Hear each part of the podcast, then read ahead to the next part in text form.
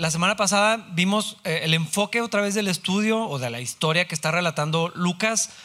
Vuelve a cambiar. Estaba en Pedro en el capítulo 12, se vuelve a poner en, Pablo y Bernabé, donde fueron elegidos, fueron llamados por, por Dios. El Espíritu Santo los comisionó para, para una labor especial. Y bueno, ya estuvimos platicando de, acerca de esto, ¿no? Del llamado y estas cosas. Eh, y vamos a seguir que ellos, vamos a ver, perdón, que ellos continúan en su viaje y, las cosas que, suceden allí, una predicación que Pablo hace en una oportunidad, eso es lo que sucede en el resto del capítulo. Vamos a ver ahí en eh, versículos 13 y 14, retomando donde lo dejamos la semana anterior. Dice, luego Pablo y sus compañeros salieron de Pafos en barco rumbo a Panfilia y desembarcaron en la ciudad portuaria de Perge. Allí Juan Marcos los dejó y regresó a Jerusalén, pero Pablo y Bernabé siguieron su viaje por tierra adentro hasta Antioquía de Pisidia. Hay algo que ya cambió aquí. Ahora dice Pablo y sus compañeros, o Pablo y su equipo. Ahora eh, se vuelve obvio que algo, algo es diferente. Si nos vamos poquito más arriba, versículos 4 y 7, por ejemplo, decía Bernabé y Saulo. Eh, de hecho, Saulo fue el que fue a buscar a, perdón, Bernabé fue a buscar a, Pablo, lo traía consigo. Pero en este momento hay, un, hay un enfoque distinto que está haciendo Lucas, el autor del libro pero algo ya había sucedido también en la dinámica y entonces ya es claro el liderazgo de Pablo, el llamado que Dios tenía en él y la prominencia que él tiene en la historia y en la vida de la iglesia. Eh, y algunos creen que aún e, e, esta diferencia pudo haber causado algo de tensión, ahorita les platico a, qué me refiero. El caso es que salieron de la isla de, Chipre, llegaron a este lugar, eh, en lo que ahora es Turquía, y Juan Marcos los dejó. Ah, él es mencionado como compañero de viaje. la semana pasada hablamos de él con Bernabé, y, Pablo. en los viajes que realizaron juntos, al menos hasta esta primera parte. También Juan Marcos es primo de Bernabé y es autor del Evangelio de Marcos. Todo esto es importante para entender lo, que está sucediendo, porque aquí parece que nada más es una mención ah, aparentemente simple, pues se fue y regresó a Jerusalén. El asunto es que al no quedarse con el resto del viaje eh, y Juan Marcos irse a, Jerusalén, también dejó la obra. Eh, la Biblia no dice por qué Marcos desertó, de hecho aquí lo leímos, nada más dice que, se fue, pero si vemos en otros capítulos, en el mismo libro de los Hechos y en otras porciones, entendemos que fue más complejo que eso, eh, porque Pablo dice que los abandonó. Básicamente, como decimos aquí en Chihuahua, cuando menos los dejó tirados con el proyecto, con el ministerio, con lo que estaba sucediendo. Es muy posible que se fuera después de un tiempo donde no hubo tanto fruto como, como vemos en otras ocasiones. Ah, y esto es interesante. Eh, al principio, en, los primeros capítulos de Hechos, vemos miles viniendo a Cristo. El capítulo donde estamos solamente se menciona una conversión allí en, Chipre, la del gobernador Sergio Paulo, había una oposición demoníaca muy fuerte, había cosas sucediendo eh, y no sabemos exactamente cuál fue la causa de que Juan Marcos regresara a Jerusalén. Tal vez estaba nostálgico, tal vez extrañaba su, casa, homesick, ah, tal vez tenía miedo de los peligros en el, viaje, tenía razones para hacerlo, eh, había peligros, había actividad espiritual diabólica, había opositores, eh, personas, ah, había peligros reales en, un viaje así a través de las montañas. Tal vez, y esto es lo que proponen algunos, el hecho de que ya no son Bernabé y, Pablo, sino ahora es Pablo y su equipo, ah, tal vez no le pareció porque Bernabé era su primo, ah, tal vez se desanimó y perdió la confianza de ver a Pablo decaer en su salud, que esto es algo que sucede eh, en esta eh, marco de, tiempo aproximadamente, sabemos que Pablo tuvo muchos problemas físicos y en esta área fue donde, donde él estuvo grave. Ah, tal vez eso causó desánimo para, para Juan Marcos. Lo que sí sabemos es que para Pablo fue algo muy grave que Juan Marcos los abandonara. Ah, y al menos por un momento perdió la confianza en Juan Marcos como un compañero útil para, el ministerio como un miembro valioso del equipo. Y esto se los platico, no es puro chisme. Ah, es que creo que nos ayuda a entender algunas cosas. a veces deshumanizamos a las, a las figuras que admiramos. Y a veces los vemos, a, a, esos hombres y mujeres de la fe, los vemos como si no fueran como nosotros. Pero aquí se vuelve muy obvio que estos líderes, estos instrumentos eh, valiosísimos en las manos de Dios, pues como quiera tenían problemas. Tenían diferencias, tenían dificultades, hay desánimo, hay gente que deserta, hay gente que, se va, hay gente que se rinde, ah, hay tropiezos. Esto es parte normal, no sé si normal, cuando menos común en la vida cristiana. Y, creo que es importante no idealizar demasiado a las personas, sí aprender de, su ejemplo. Pablo mismo dice, imítenme a mí como yo a Cristo, pero pues tenían dificultades. Y más tarde, después de que sucedió esto, Pablo y Bernabé terminaron este viaje, tenían deseos de volver a, salir y Bernabé dijo, ah, vamos a llevarnos otra vez a Juan Marcos y Pablo dijo, obvio no, eh, eso ya no va a pasar porque no está listo, no es maduro, dejó tirado el trabajo, no se puede confiar en él.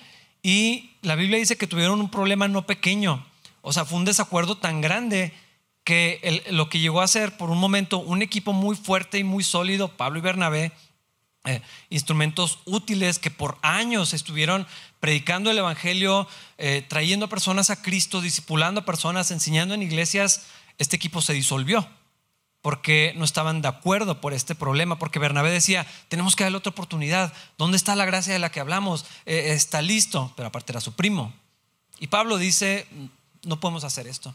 Eh, necesitamos gente confiable, necesitamos gente que sea madura, gente que vaya a, aguantar en el campo. Y bueno, la semana pasada leímos algunos pasajes que hablan de la importancia de la madurez en los líderes y en los que van a ser enviados. Ah, es necesario que, tengan una solidez espiritual. Y, por eso también el consejo de Pablo a Timoteo, no te apresures antes de mandar gente, antes de nombrar líderes. ¿Por qué? Porque sucede como lo que pasó con Juan Marcos. Y cuando un misionero deserta del campo, cuando un líder tropieza, se desanima, deja la obra, esto tiene un efecto muy fuerte en la vida de muchas personas más gente se desanima, más gente tropieza, gente se, aparta, eh, a veces deja huecos muy grandes y, yo creo que esta es la razón por la que Pablo decía, no podemos hacer eso, no podemos permitirnos que vuelva a viajar con nosotros y Bernabé insistía que sí. Y tal vez los dos tenían razón de diferentes maneras. Tal vez Dios utilizó esta diferencia que no fue pequeña, a fin de cuentas se separaron, tuvieron eh, tal desacuerdo que ya no pudieron trabajar juntos. Tal vez Dios utilizó eso para multiplicar los brazos del ministerio. Porque entonces Pablo toma a Silas y se van, y Bernabé toma a Juan Marcos y se va por otro lado. A fin de cuentas, Dios lo utilizó. Y vemos allá al final de los días de Pablo, ya viejito, ya cansado, ya muy enfermo, ya listo para ser sacrificado, dice él mismo, y dice, háblale a Juan Marcos, me es útil para el ministerio. Y vemos una restauración que sucedió eventualmente. Ah, esto es parte de lo que pasó, no nada más Juan Marcos se fue. Ah, hubo muchas cosas involucradas. Pero bueno, partieron, de, se fueron a Antioquía de, Pisidia, ah, a una, de una ciudad costera, se fueron a las montañas, allá al norte, en esta región que era conocida toda esta zona como Galacia. Y ya sabemos que Pablo escribió una carta a los Gálatas. Entonces, aquí los conoció. Ah, vamos a ver este tema también es importante por, una razón. Y donde Pablo le escribe a los, a los Gálatas que él tenía una aflicción corporal. Recuerdan, algunos pensaban que tenía algo en el ojo, otros decían que era malaria. Hay diferentes posibilidades. Eh, está sucediendo en este, en este viaje. Tal vez se fueron a las montañas porque el clima era más saludable. Ah, bueno, hay varias teorías, pero esto está pasando. Este es el contexto. Versículos 14, otra vez, y 15. Dice, el día de descanso fueron a las reuniones de la sinagoga. Después de las lecturas acostumbradas de los libros de Moisés y de los profetas, los que estaban a cargo del servicio les mandaron el siguiente mensaje. Hermanos, si tienen alguna palabra de aliento para el pueblo, pasen a decirla. Recuerden que mucho del ministerio que hacían o el formato era ir a las sinagogas. Iban a ver qué estaba pasando, a ver si había una oportunidad de, de compartir allá y en esta sinagoga, así se veían todas en el primer siglo, tenían un orden pues general. eh, la liturgia del servicio. Habría oraciones de apertura, una lectura de la ley, eh, la, la Torah, y luego una lectura de los profetas, y luego si había una persona culta o preparada que estaba presente, pues se le invitaba a compartir algo con respecto a lo que se acababa de leer. Y al parecer la reputación de Pablo y Bernabé pues los había anticipado, porque al verlos dicen, hermanos, pues qué bueno que están aquí, son visitantes, pero si están y tienen algo que decir, eh, pues compártanlo con, nosotros, pasen a, decirlo. Ah, y Pablo estaba más que feliz de tomar esta oportunidad. Versículos 16 al 20. Entonces Pablo se puso de pie, levantó la mano para hacer que se callaran y comenzó a hablar. Hombres de Israel, dijo, y ustedes, gentiles temerosos de Dios, escúchenme.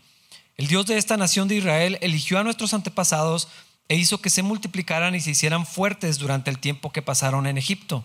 Luego, con brazo poderoso, los sacó de la esclavitud. Tuvo que soportarlos durante los 40 años que anduvieron vagando por el desierto. Luego destruyó a siete naciones en Canaán y le dio su tierra a Israel como herencia. Todo esto llevó cerca de 450 años. Pablo está dirigiéndose tanto a judíos como a gentiles, ahí está claro, eh, miembros de la asamblea que no eran judíos, pero tenían temor de Dios. Y Pablo empieza a hacer un recuento histórico y se va hasta Génesis. Casi parece innecesario eh, para hablar de 450 años de historia, de ese momento nada más. Pero Pablo está resaltando algunos eventos importantes, la elección de los patriarcas, la liberación de Egipto, ah, el tiempo en el desierto, la razón por la que duraron tanto tiempo ahí, la conquista de Canaán, el tiempo de los jueces, la creación de una monarquía, todo esto Pablo lo empieza a repasar. Pero tenía un punto, todo estaba apuntado hacia, hacia Jesús. ¿Cuál sería el caso de repasar la historia que todos conocen? Bueno, precisamente ayudarles a conectar todos los puntos. Y esto es algo que, los cristianos deberíamos de ejercitar también. Ah, no sé si lo saben, hay ciertos grupos de creyentes, que dicen, ¿para qué estudiamos el Antiguo Testamento? Si ya no estamos bajo la ley, pues vámonos nada más al Nuevo Testamento. Es lo único que necesitamos. Pero toda la escritura, Pablo lo escribió ahí en la carta a Timoteo, toda la escritura es inspirada por Dios. Toda. Toda es útil. Toda es necesaria. Todo el consejo de Dios se encuentra en toda la Biblia. Sería un error tomar únicamente las partes del Nuevo Testamento o, menos que eso, eh, porque todo podemos encontrar a Cristo. Hay mucha gente, incluyendo cristianos, que todavía piensan, es que el Dios del Antiguo Testamento se me hace muy diferente al del Nuevo Testamento. Mm, yo estoy en desacuerdo. Y si estuvieron en los estudios de Samuel, de Reyes, eh, el carácter de Dios es constante la misma Biblia lo afirma, no hay sombra de variación en él. Vemos la misericordia de Dios, la paciencia de Dios, la gracia de Dios todo el tiempo. Eh, y a pesar de que estamos en un nuevo pacto establecido en Cristo, la, manera de agradar a Dios y de tener relación con Él siempre, siempre tuvo que ver con la fe. Siempre, desde el principio y toda la historia. Entonces, eh, vamos encontrando que sí hay una unidad en la escritura y todos los puntos al irlos conectando están llevando hacia Cristo. Ahí culminan, es el punto más alto y de ahí eh, se, reúnen todas las, cosas en Jesús. Eso es lo que está haciendo Pablo también aquí. Y creo que deberíamos de aprender a ver el, Antiguo Testamento de esta manera, no como historias morales. David hizo esto, no hagan lo que David. David sí hizo esto, sean como David. Ah, no sean como el pueblo de Israel, sí sean como no es el punto del Antiguo Testamento, sino encontrar a Cristo y ver cómo el Señor se va manifestando y vamos viendo el carácter de Dios y, va todo creciendo hasta llevar a Jesucristo. La ley del Señor nos va llevando hacia Cristo. Pablo le escribe a los Gálatas. El propósito de la ley era que fuera como un tutor para llevarnos finalmente a Cristo. Eso es lo que está haciendo Pablo aquí. Otra cosa que podemos ver es que al hacer un repaso de la historia de Israel, se hace muy evidente que Dios siempre tenía un plan.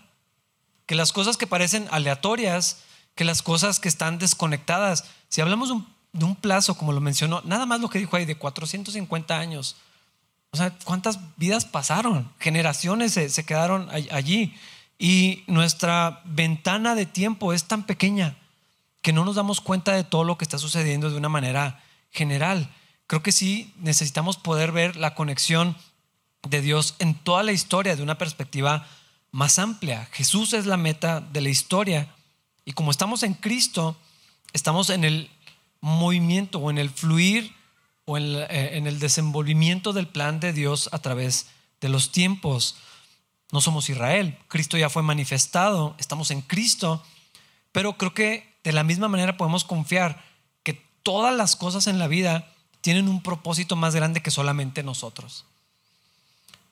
A veces buscamos lo que Dios quiere hacer en nosotros, sin tomar en cuenta lo que sucede con todos los demás, ah, o lo que sucede en el mundo espiritual, y sobre todo lo que Dios quiere hacer en una escala más grande. Ah, a veces, otra vez, nuestra perspectiva es muy pequeña. ¿Por qué a mí Dios? ¿Por qué esto? Y si abres el, el panorama, o sea, ¿cuántos años de vida me irá a dar el Señor? La verdad no lo sé. No creo que llegue a 100. Entonces, 100 años en una escala de mil años y luego otros. la vida es tan, tan pequeña y a veces lo vemos, ¿por qué esto? ¿Por qué a mí? ¿Por qué ahora? ¿Por qué de esta manera? ¿Qué me quieres mostrar? ¿Cuál es el propósito de que todo el universo esté haciendo esto conmigo? Como si el mundo girara alrededor de nosotros. Y no digo que esté mal ver de manera individual, porque definitivamente Dios nos ama de tal manera que sí le importan mis problemas, sí le importan las cosas que me preocupan, las cosas que anhelo, las cosas que me cargan, definitivamente sí. Mi comunión con Dios es personal, íntima, directa, real, pero hay eventos y planes de Dios que son mucho más grandes, que trascienden los años que Dios me permita tener aquí. Y realmente en esa perspectiva nuestras vidas son pequeñas. Hay cosas que solamente tienen sentido en la perspectiva de muchos años, en la perspectiva de generaciones. Cuando estudias la historia, puedes darte cuenta que hubo cosas que sucedieron en un lapso tan grande que la gente que estaba viviendo no sabía lo que estaba pasando. Y ahora lo podemos armar en, paquetes y, y, tenemos segmentos para la historia, pero ¿qué vamos a saber de eso cuando lo estás viviendo? Hermanos, muchas cosas tienen sentido solamente a la luz de la eternidad. Entonces, a pesar de esto, aunque no sepamos ni entendamos todo, hermanos, sí podemos confiar en el que es mayor que el tiempo mismo. Y creo que eso es parte de lo que está haciendo Pablo. Que vieran algo más grande que Dios estaba obrando. Versículos 20 al 22. Después de eso, Dios les dio jueces para que gobernaran hasta los días del profeta Samuel. Luego el pueblo suplicó por un rey y Dios les dio a Saúl, hijo de Cis, un hombre de la tribu de Benjamín que reinó durante 40 años. Pero Dios quitó a Saúl y lo reemplazó con David, un hombre de quien Dios dijo, he encontrado en David, hijo de Isaí, a un hombre conforme a mi propio corazón. Él hará todo lo que yo quiero que haga. Otra vez, el repaso histórico, el tiempo de los jueces. Yo creo que lo recuerdan, algo que se repite es, cada quien hacía lo que mejor le parecía. Cada quien hacía lo que le daba la gana. Cada quien tenía su propia moralidad, sus propias reglas, la nación era un desastre, abandonaron a Dios y se hundieron en, la maldad. Pero aquí podemos ver claramente que Dios nunca los abandonó y cada tanto Dios levantaba jueces para liberarlos de la opresión de sus enemigos. Después pidieron rey, desechando a Dios, pero Dios tenía todavía un plan y levantó un rey conforme a su propio corazón. Esto es bien interesante porque si recuerdan ese estudio, esa figura de David que tanto admiramos y luego lo empiezas a ver ya de cerca, pues perfecto no era, lejos de ser perfecto. Y a veces hablamos de la situación con Betsabé y fue muy grave, fue un punto yo creo que el más bajo, pero luego lo que hizo con Urias, lo que hizo como papá, lo que pasaron con sus hijos, cuando el censo y cuando empiezas a ver toda la vida de David, no sé, como que es medio asombroso que Dios lo llamara un hombre conforme a su propio corazón pero era sombra del verdadero rey que iba a venir precisamente en ese linaje, un rey eh, que iba a gobernar con justicia perfecta, eh, con paz completa, armonía, prosperidad, todo esto real en la figura de Cristo estaba apuntado en David. Versículos 23 al 25.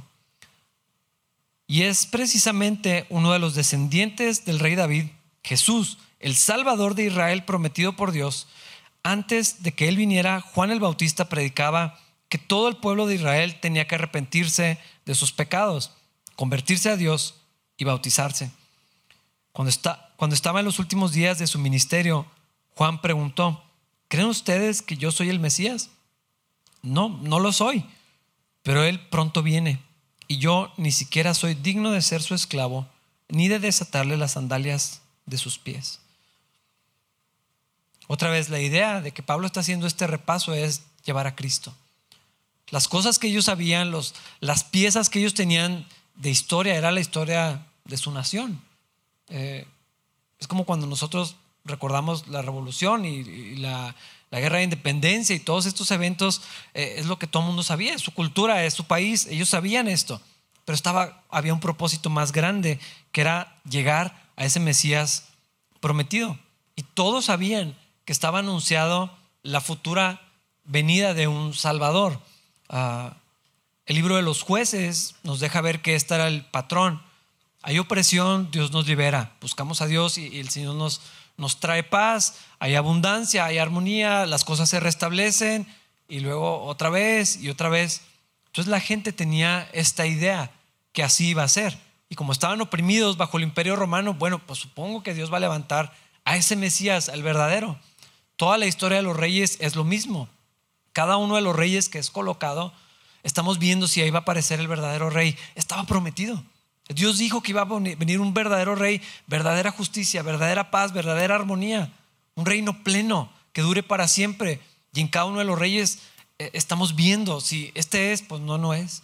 Este es menos. Y empiezas a ver hacia abajo y cada vez están peores. No se ve la esperanza de que venga un rey, pero estaba anunciado y todos lo sabían. Y ahí están estas piezas en toda la escritura. Si nos vamos hasta Génesis, aun cuando el hombre eh, cayó, vemos que en el juicio que Dios anuncia está anunciada la promesa de que va a venir alguien, la simiente de la mujer, está hablando de Cristo, va a venir y va a traer libertad, va a aplastar a la serpiente. Y una y otra vez encontramos pequeñas piezas del rompecabezas que estaban anunciando el Mesías va a venir, la salvación de Dios va a venir, la bendición de Dios va a venir, la libertad de Dios va a venir. Ahorita estábamos cantando acerca de la libertad. No era la que, ellos esperaban. Ellos esperaban ya no pagar impuestos al imperio romano. Ellos esperaban no tener que someterse al César, sino tener su, sistema propio de gobierno, ser una nación independiente. Pero lo que Dios estaba prometiendo era otro tipo de libertad, otro tipo de bendición también, otro tipo de relación con Dios, porque eso también iba a cambiar. Y estaba prometido por los profetas, por Dios a través de los profetas. La ley ya no va a ser la que les di en unas tablas, que todos atesoraban y todos conocían y la memorizaban y se esforzaban por obedecerla. Pero Dios les dijo, va a ser otra ley, perdón, va a ser mi ley escrita de otra manera. Ya no es en tablas de piedra, sino va a estar guardada en sus corazones para que me puedan obedecer de todo su corazón. Es un cambio de vida, un corazón de carne sensible, obediente a Dios, cercano a Dios, en comunión con Dios. Esto era lo que estaba anunciado, esto era lo que estaba prometido. Y el punto de Pablo aquí es, cuando finalmente esa promesa se manifestó, no la, todo eso que anticipaban, todo eso que anhelaban. Pienso en el Evangelio de Lucas, eh, este sacerdote que se le concedió y dice, es que yo estaba esperando conocer a mi Señor. Era el anhelo de muchos ver la salvación de Israel y, conocer al Mesías. Y él dice, yo me puedo morir, porque o sea, el Señor en su gracia me permitió verlo. Era un anhelo tan profundo, tan arraigado en la cultura. Y cuando finalmente viene, no fue la correcta. Entonces Pablo hace un contraste utilizando a Juan el Bautista y ahorita más adelante a los líderes judíos, los gobernantes, y Pablo muestra cómo al mismo tiempo el pueblo de Israel recibió y rechazó a Cristo. Sabemos que la mayoría fue, eh, se opusieron al Señor, pero algunos sí creyeron. Juan el Bautista entre ellos. Y uno de los pasajes que no dejan de no sé cuál es la palabra, conmover, tocar mi corazón, cuando está Juan en el bautizando en el río y dice, ahí está, ese es el que estamos esperando, es el Cordero de Dios que quita el pecado del mundo. Esa es la respuesta correcta. Ahí está Cristo. Finalmente, lo que estábamos esperando. Yo no sabía si lo iba a ver, cuándo lo iba a ver. Yo nomás estoy preparando el camino, pero ahí está. Y esta expresión, ni siquiera soy digno de desabrocharle las sandalias. Es necesario que yo sea menos para que Él crezca. Esto revela dónde estaba el corazón de Juan con respecto de Cristo. Y es cierto que el Señor es nuestro amigo, tenemos una relación cercana, tenemos confianza para acercarnos a Dios, pero la reverencia de Juan ante Cristo, no puedo ser ni siquiera su esclavo, no lo merezco, pero lo voy a servir. No debería ni siquiera de desabrocharle los zapatos. Esto, o sea, algo, un acto tan bajo, tan humilde, estar de rodillas delante de alguien para desabrocharle los zapatos, dice, ni siquiera merezco eso. Esa es la respuesta correcta ante Cristo. Esto no se trata de rebajarnos, se trata de exaltar a Cristo. Y entonces eso se vuelve obvio mi lugar. Cuando veo a Cristo por quién es Él, y Juan lo pudo ver, y Él estaba preparando los corazones para que vinieran al arrepentimiento. Vio a Cristo por quien era uno más grande que cualquiera, uno más grande que yo. Y, creo que esa es la manera, no, no hay otra manera de ver a Cristo, mucho mayor que yo, mucho más digno de que todo mundo le sirva y yo ni siquiera debería acercarme. Juan sabía quién era. Y como quiera tuvo sus momentos de flaqueza, pero la humildad para reconocer para preparar el camino, para desaparecer de la escena y, llevar a la gente hacia Jesús. Es el corazón real de un siervo, de, un, de una persona, un hombre, una mujer que reconoce quién es el Señor y dónde queda su lugar. Juan sabía que Jesús era más que un maestro, pero también era un maestro. Ah, y se esperaba que los discípulos sirvieran al maestro. Y Juan tenía este lugar, pero él dice, no, es que es, otro. Y, los empieza a dirigir al Señor. Ah, y entonces esto causó conflicto en el corazón de otros por la respuesta de Juan. Ah, pero esta actitud era algo como degradante. O sea, estar delante de alguien para abrocharle los, los zapatos, los guaraches. Y Juan insistía, no soy digno de esto. Cuando un maestro tiene un lugar, y Juan lo tenía. Juan tenía discípulos, hubo gente que se bautizó en el bautismo de Juan, no sé si ya lo vimos en el libro de los Hechos, no sé si lo recuerdan. ¿Están bautizados? Sí, en el bautismo de Juan. Tenía muchos seguidores. A Juan lo mataron porque llegó muy lejos con el, con el gobernador, pero no solamente por eso. Había inquietud por el rol de Juan el Bautista. Este está muy raro y anda predicando y tiene muchos seguidores y va a causar conflictos. Eh, pero todo esto nomás resaltaba más. O sea, que el Juan teniendo el lugar que tenía, se somete y cede todo al Señor Jesucristo. Lo que está haciendo Pablo aquí es un contraste con los líderes que se supone que debían haber podido reconocer al Mesías. Versículos 26 al 28. Hermanos, ustedes, hijos de Abraham, y también ustedes, gentiles temerosos de Dios, este mensaje de salvación ha sido enviado a nosotros. La gente de Jerusalén y sus líderes no reconocieron a Jesús como la persona de quien hablaron los profetas. En cambio, lo condenaron. Y al hacerlo, cumplieron las palabras de los profetas que se leen todos los días de descanso. No encontraron ninguna razón legal para ejecutarlo, pero de cualquier forma le pidieron a Pilato que lo matara.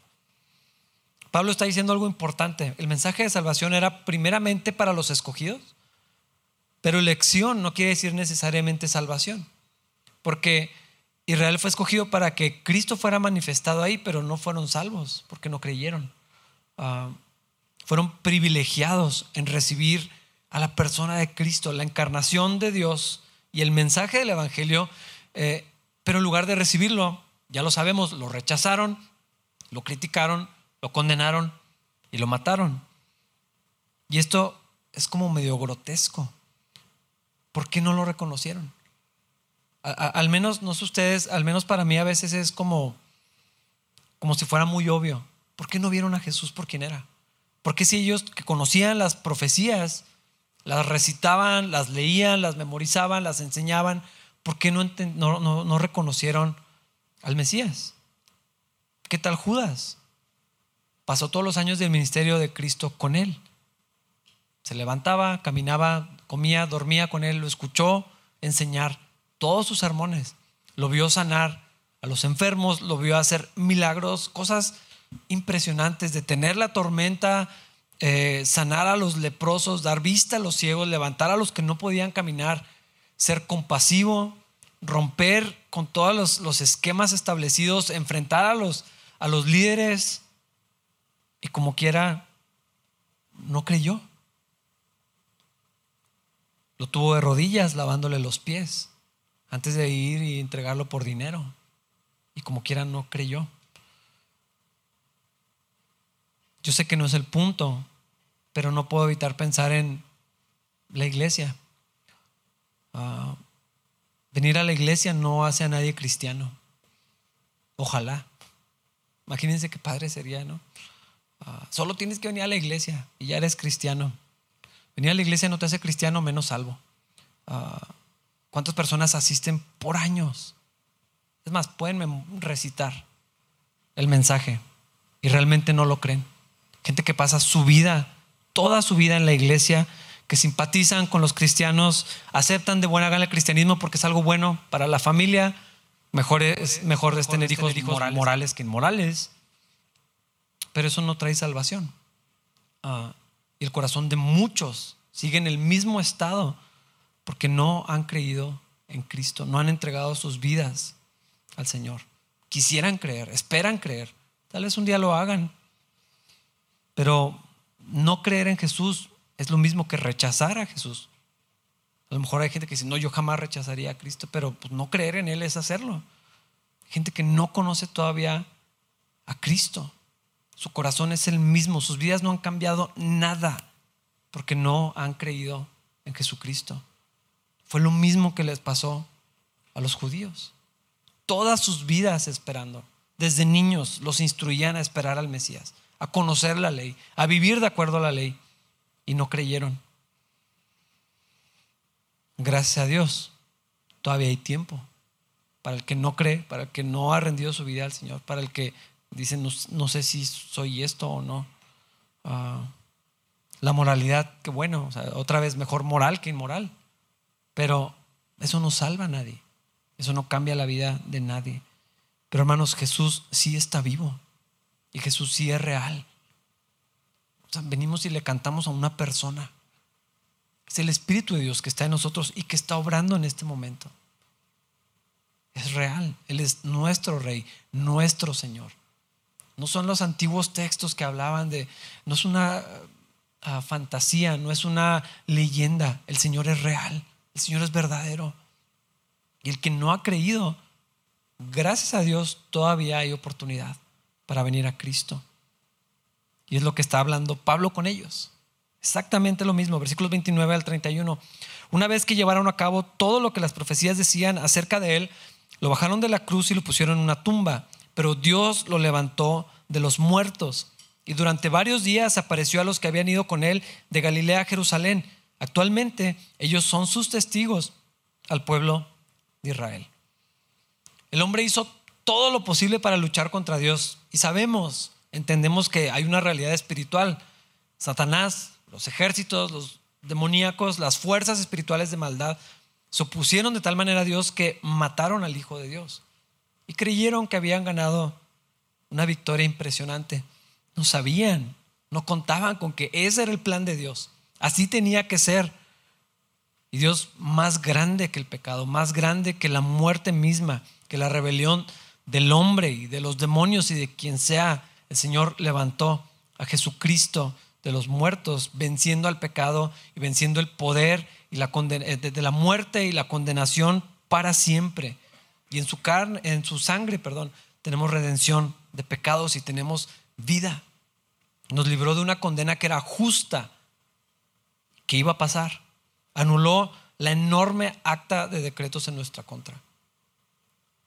Me da curiosidad cómo se vería gráficamente la lista de todas las cosas en mi contra. No sé si han pensado en eso. Una lista de todos sus pecados. Sería un pergamino enorme. El mío sí. Saldado. No debo nada de eso. Y el poder para perdonar pecados en Cristo es ratificado en su resurrección. Y lo que está diciendo el Señor está vivo, es real. Y Pablo está diciendo, y los que lo vieron son los que están enseñando, son los que están hablando de él porque no se pueden quedar callados. ¿Cómo van a hacerlo después de lo que vivieron? Y hermanos, el Señor va a volver. Lo vamos a ver. Tal vez nos toque en nuestro tiempo, tal vez durmamos y luego nos encontremos con Él. Como quiera lo vamos a ver. Pronto, el Señor viene pronto. Y se le dio un nombre que es sobre todo nombre, para que la mención del nombre de Jesús toda rodilla se doble. En el cielo, en la tierra, debajo de la tierra, toda rodilla se, postre y reconozca y confiesen que Jesucristo es el Señor. Esto es inevitable. Esto va a pasar. Y los que conocemos y amamos al Señor estamos ansiosos por vivir eso. Estamos alegres de que esto va, es nuestra realidad. Es lo que estamos esperando que pase. Estamos anticipando que esto suceda. Y este es el Cristo que predicamos. No es una religión nada más. No es nada más una buena moralidad para las familias. Es algo real. Es el Cristo que conocemos, es el Señor que amamos y a quien servimos. Y por la misericordia de Dios, otros pueden conocerlo también. Ese es su plan, esa es su voluntad, esas son las buenas noticias para los pecadores. Ese es el evangelio que Pablo les está anunciando. Versículos 32 y 33. Y, y ahora nosotros estamos aquí para traerles la buena noticia. La promesa fue dirigida a nuestros antepasados. Y ahora Dios nos la cumplió a nosotros, los descendientes, al resucitar a Jesús. Esto es lo que el segundo salmo dice sobre Jesús. Tú eres mi hijo, hoy he llegado a ser tu padre. Continuando, pero Dios había prometido levantarlo de los muertos, no dejarlo que se pudriera en la tumba. Dijo, yo te daré las bendiciones sagradas que le prometí a David. Otro salmo lo explica con más detalle, no permitirás que tu santo se pudra en la tumba. Este salmo no hace referencia a David, pues después de haber hecho la voluntad de Dios en su propia generación, David murió, fue enterrado con sus antepasados y su cuerpo se descompuso. No, el salmo se refería a otra persona, a alguien de quien, a quien Dios resucitó y cuyo cuerpo no se descompuso. Ese es el Cristo del que estamos hablando, un Cristo resucitado. Hay, gente que si tiene la idea de que Jesucristo es ese que está en la cruz. Y eso es lo triste de ver un crucifijo, porque el Señor no está ahí. Uh, hay iglesias increíblemente hermosa, sobre todo entre más al centro y sur del país te vayas. Unas iglesias que son, wow, o sea, es una maravilla arquitectónica y cultural y muchas cosas. Pero cuando entras y ves a un Cristo sangrando y colgado en la cruz, es tristísimo porque ese no es nuestro Señor. Eso pasó. Eso era necesario. Eso es lo que hizo posible nuestra salvación, pero el Señor ya no está ahí. Me gusta más la imagen que dice la misma Biblia en Apocalipsis. Un Señor poderoso. Y, hace la descripción eh, eh, el apóstol Juan y, dice sus ojos como llama de fuego, su, su túnica, su rostro resplandeciente. Ese es nuestro Señor. Ese no lo podemos poner en una imagen, pero Él es mi Señor. Es el que va a volver, es el que conocemos, es el que está predicando Pablo aquí. Y le está diciendo, e, e, esta promesa nos tocó a nosotros. Esto es increíble. Yo pienso en todos los hombres y mujeres de la, Biblia que por fe fueron salvos, pero no vivieron esto. No les tocó, ni siquiera entendían completamente, eran pedacitos. Y creían en Dios y caminaban con Dios, pero no les tocó el cumplimiento de ver al Mesías encarnado, al Hijo de Dios, en su ministerio, muerte, sepultura, resurrección, ascensión y, su lugar que tiene sentado a la diestra del Padre, pero a nosotros, hermanos, sí nos tocó. Es maravilloso que sí nos tocó. Mucho mejor vivir en este tiempo que en el tiempo del Antiguo Testamento. Cristo ya vino, ahí está ya. No hay nada que descifrar. Ahí está el Señor. Y es lo que está anunciando Pablo. Y bueno, pues habla de esta explicación para ratificar la, resurrección del Señor. Ah, Jesús sí resucitó y los pasajes ya lo habían dicho. Versículos 38 al 41. Hermanos, escuchen. Estamos aquí para proclamar que por medio de este hombre Jesús, ustedes tienen el perdón de sus pecados. Todo el que cree en Él es hecho justo a los ojos de Dios, algo que la ley de Moisés nunca pudo hacer. Tengan cuidado, no dejen que las palabras de los profetas se apliquen a ustedes, pues ellos dijeron, miren ustedes burlones, asómbrense y mueran pues estoy haciendo algo en sus propios días, algo que no creerían aun si alguien les dijera. Wow. Estas son palabras bien fuertes.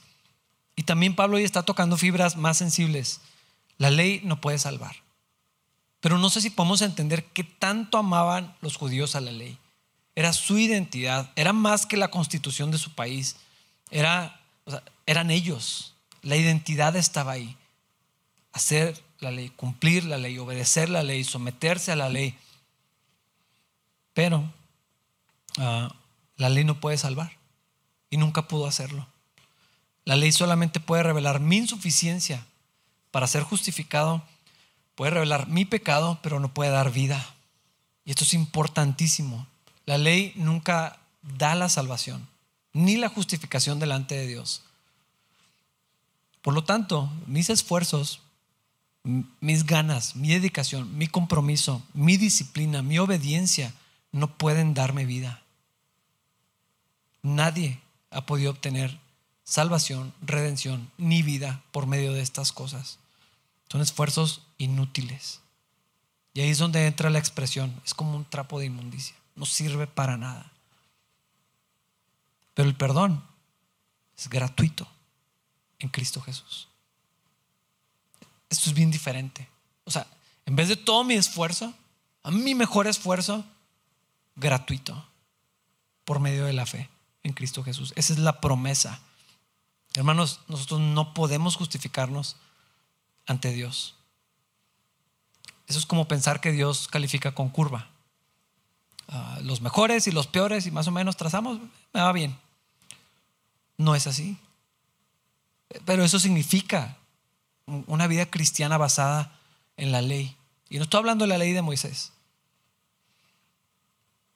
Pero podemos decir, por gracia somos salvos por medio de la fe. Nada más. Algunos se niegan a abrazar la salvación en Cristo porque ahí muy escondido quieren una salvación por sus propios medios. Quieren ser salvados a la antigua, quieren ganárselo. Algunos no pueden con la idea de que sea tan sencillo. No la soportan, no pueden manejarlo. ¿Cómo tan fácil? Hay que agregarle algo, te tiene que costar, tiene que haber un esfuerzo, un costo personal. Y en el fondo es algo que me permita compararme con los demás y salir ganando, tener algo de mérito. Ah, poco tiempo después, Pablo les tiene que escribir a los Gálatas para decirles, ¿quién los embrujó? Me sorprende. Gálatas necios o Gálatas tontos. ¿Cómo es posible que empezaron en la gracia para volver a la ley? ¿Cómo otra vez? ¿Cómo lo mismo? Acaban de ser libres de esto y salvos por gracia, vida por ley. ¿Cómo otra vez? ¿Cómo tan fácil? Fueron engañados. Pero esto ya está incomodando bastante a las personas. Porque ese es el mismo mal en la mayoría contundente de las iglesias cristianas. Salvos por fe, salvos por gracia, vida por ley. Ese no es el Evangelio. No es una vida en la fe, no es una vida en la gracia. Versículos 42 y 43. Cuando Pablo y Bernabé salieron de la sinagoga ese día, la gente les suplicó que volvieran a hablar sobre esas cosas la semana siguiente. Muchos judíos y devotos convertidos al judaísmo siguieron a Pablo y a Bernabé y ambos eh, hombres los exhortaban a que continuaran confiando en la gracia de Dios. Esto fue algo diferente de lo que escucharon. Para los judíos tuvo que haber sido muy chocante, pero quiero pensar en los gentiles, porque somos nosotros. Ah, decir, bueno, para conocer a Dios, para caminar con Dios, ¿qué hay que hacer? La ley. Ah, ok, ah, voy a hacer eso. Esto puedo hacer, esto no puedo hacer, esto es lo que tengo que hacer, eh, sometidos a la ley. Y luego llegan Pablo y Bernabé y les dicen, ¿qué creen? La, ley no sirve para nada. Ah, ¿Cómo? Gracia. Una vida en la fe Y hubo buena respuesta, sobre todo de los gentiles. La gente creyó, la gente empezó a, convertirse a Cristo, los animaron. Ahí dice, los estuvieron exhortando, vivan en la gracia, manténganse en la gracia, manténganse en esta vida por fe, confíen todos los días en la obra completa y terminada de Cristo. Pero esto causó problemas. Versículos 44 al 47. A la semana siguiente, casi toda la ciudad fue a oírlos predicar la palabra del Señor. Cuando algunos judíos vieron las multitudes, tuvieron envidia. Así que calumniaban a Pablo y debatían contra todo lo que él decía.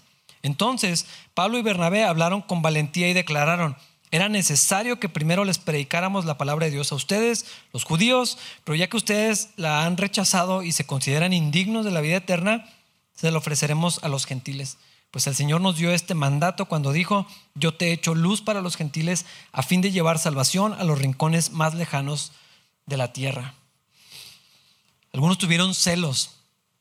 En lugar de decir, wow, qué increíble este mensaje, les pareció que tanta gente se juntara para oír.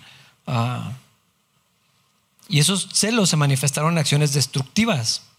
Ahí dice, ah, calumniaban. Eh, era más, como, blasfemias. Empezaron a sembrar chismes destructivos para dañar la reputación y el mensaje de Pablo y Bernabé y, obtener un beneficio. Ese es el verdadero chisme, el que provoca daño y beneficio para mí. pero es muy interesante la respuesta de Pablo, porque no se sintieron lastimados.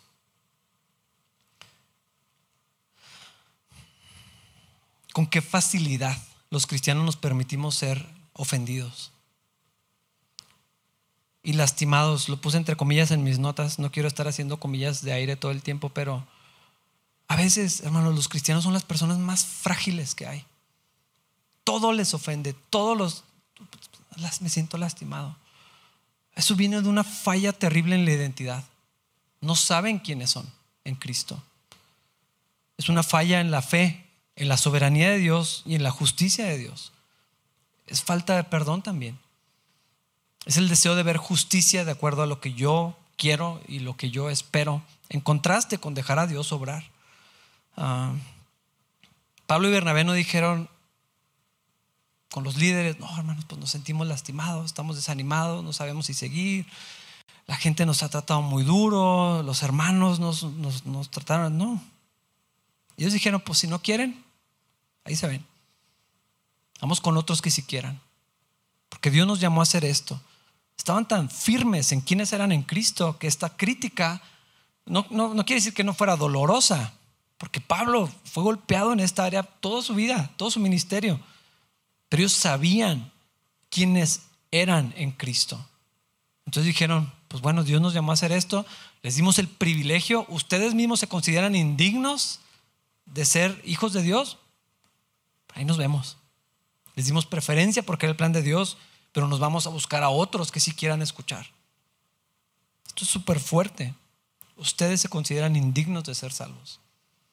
No hay nada que podamos hacer por ustedes. Versículos 48 y 49. Cuando los gentiles oyeron esto, se alegraron y le dieron las gracias al Señor por su mensaje. Y todos los que fueron elegidos para la vida eterna se convirtieron en creyentes. Así que el mensaje del Señor se extendió por toda esa región. Otra reacción bien interesante. Los gentiles tampoco se ofendieron por la respuesta de Pablo.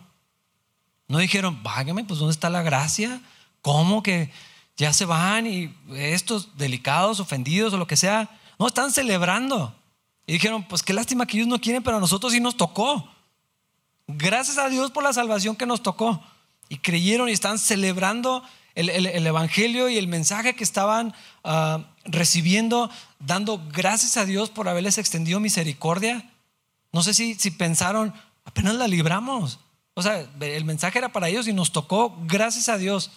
Y hermanos, yo pienso que así deberíamos de vivir nosotros. Diciendo, Señor, yo no me merecía esto, nada, pero gracias por salvarme, gracias por Cristo. Y después de tanto ministerio sin fruto, hubo otra explosión de salvación. Un tiempo sin resultados, una conversión registrada nada más, y de pronto otra vez una explosión, Dios empezó a tocar vidas. Si esto no nos dice cómo es el ministerio cristiano, yo creo que otra cosa no lo va a decir. A veces hay mucho, a veces hay fruto, a veces no, a veces no vemos nada, a veces no sabemos lo que está haciendo. Así estaba pasando. Y ya para terminar, versículos 50 al 52. Luego los judíos provocaron a las mujeres religiosas influyentes y a los líderes de la ciudad e incitaron a una turba contra Pablo y Bernabé y los echaron de la ciudad. Así que ellos se sacudieron el polvo de sus pies en señal de rechazo y se dirigieron a la ciudad de Iconio. Y los creyentes se llenaron de alegría y del Espíritu Santo. Hermanos, algunos van a rechazar al Señor. Algunos van a rechazar la invitación a la iglesia, a los capilla en casa, a la reunión de hombres o de mujeres, a platicar, a que ores por ellos, eh, a escuchar el consejo que tú sabes que es bíblico. Algunos no quieren escuchar de Dios menos de Jesús. Que Dios tenga misericordia de ellos. Y aunque eso es un dolor para los creyentes, porque sí duele, una cosa es que te pueda, que te pese en tu corazón, esa es una respuesta correcta, sufrir por los que rechazan al Señor. Pero otra cosa es desanimarnos a seguir, porque somos llamados a ser fieles y hacer lo que Dios nos llama a hacer y el resultado le corresponde solamente a Él. Ah, así les pasó a ellos. Unos se enojaron, rechazaron la obra de Dios, sintieron celos y cosas horribles fueron manifestadas, empezaron a provocar a otras personas, a propósito, para que esto se convirtiera en un problema, pero otros estaban llenos del gozo del Señor, celebrando la obra de Cristo. Y quiero terminar con esto. ¿Cómo te sientes ahorita? Yo no sé cuántos están alegres por su salvación. Espero que la mayoría, si no es que todos, digan, Dios, gracias por salvarme, gracias por amarme. Y, encuentren el gozo que viene de ahí. Ese gozo no se acaba, ese gozo es permanente, ese es constante, aún en los tiempos difíciles. Yo no sé si te sientes animado porque Dios te ama. Es increíble. Dios, wow, no me lo merecía. Gracias. Claro que recibo tu amor. No lo entiendo. Es demasiado grande. No sé estás lleno de alegría de venir con los hermanos. A, mí sí me llena el corazón, y ahorita lo decía Dani, de estar con ustedes, alabando al Señor, estudiando la palabra de Dios juntos. Eso me llena el corazón. Oh, espero que no.